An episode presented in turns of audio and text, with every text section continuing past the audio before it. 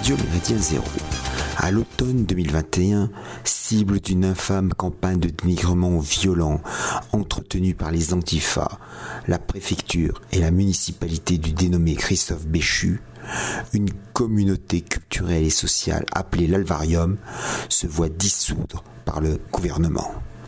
Cette dissolution honteuse n'empêche pas l'une des figures de proue de la ruche d'Angers, Jean-Eudes Gana, de publier Pourquoi l'Alvarium d'une politique antinaturelle à la sécession 2021, 152 pages, 13,50 euros.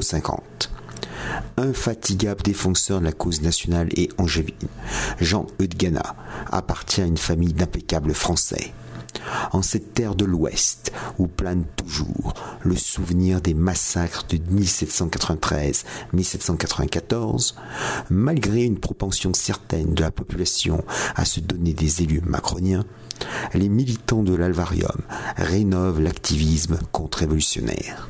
Contre la malbouffe industrielle et américanisée se crée le cercle Ragueneau. Pour préserver les paysages, les églises et les villages de caractère, agit Anjou Patrimoine.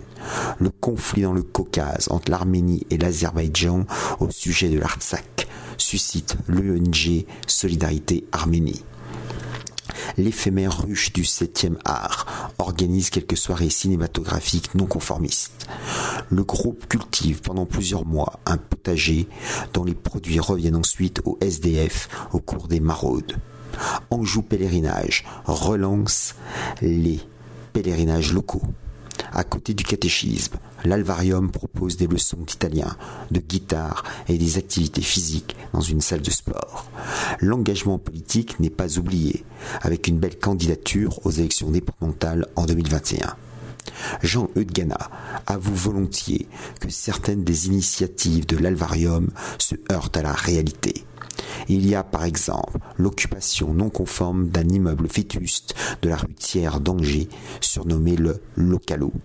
Une fois réhabilitée, la maison accueille des sans-abri que la vie dans la rue a complètement désocialisé.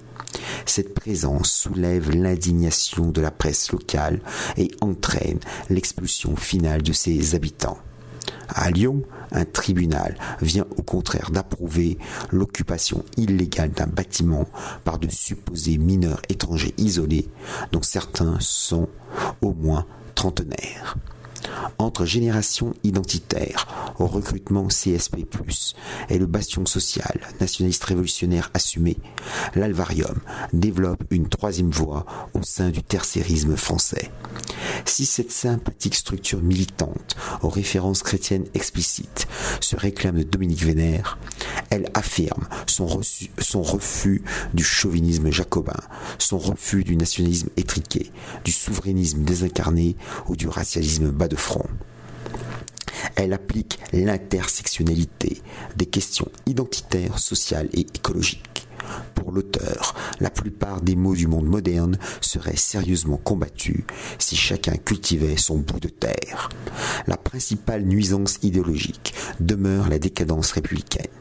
Par son histoire et ses pratiques, la République, c'est la haine. Jean-Eudes Gana voit dans cette abomination historico-politique un régime destructeur de société et producteur de haine. Ces abjectes valeurs, tant encensées par les organes médiatiques d'occupation mentale, transforment l'honnête homme en homoncule démocratique. L'auteur ne craint pas de se mettre à dos tous les adeptes des dissexualités et autres disdingueries. Toutefois, il ne se veut pas anti-républicain, mais plutôt républicain comme il ne faut pas être anti-moderne ou contre-moderne, mais amoderne. L'objectif de l'alvarium est de vivre selon nos normes, atteindre un maximum d'autonomie alimentaire, économique, etc. Ni citoyen, ni consommateur frustré. Au sempiternel slogan ni gauche ni droite qui résume le rejet simultané du libéralisme et du marxisme, l'alvarium incite au séparatisme, ce qui fait de ce livre un excellent complément à Sécession de Yann Valery, mentionné dans la chronique numéro 26 du 29 mars 2022. Jean-Eudes Gana théorise ainsi l'inévitable séparation qui doit connaître plusieurs étapes ou plusieurs niveaux indépendants. Communautarisation intégrale, imposition de nos idées dans le champ politique, pression sur la droite jusqu'à ce qu'elle devienne de droite, donc sécessionniste, et enfin prise de pouvoir par tous les moyens, même légaux. En dépit de l'interdit ministériel, l'Alverium poursuit chaque jour sa manière d'être original et réfractaire, car nul ne peut empêcher les rencontres quotidiennes, les invitations réciproques, les communautés affectives immédiates. L'Alvarium et ses membres assurent en effet avoir le cœur chouant et l'esprit sudiste. Cette affirmation sympathique reste néanmoins incomplète. Notre civilisation européenne se fonde sur l'idée ternaire.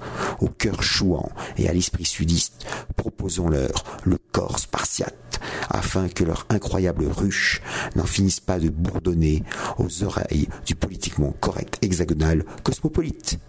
Salutations flibustières.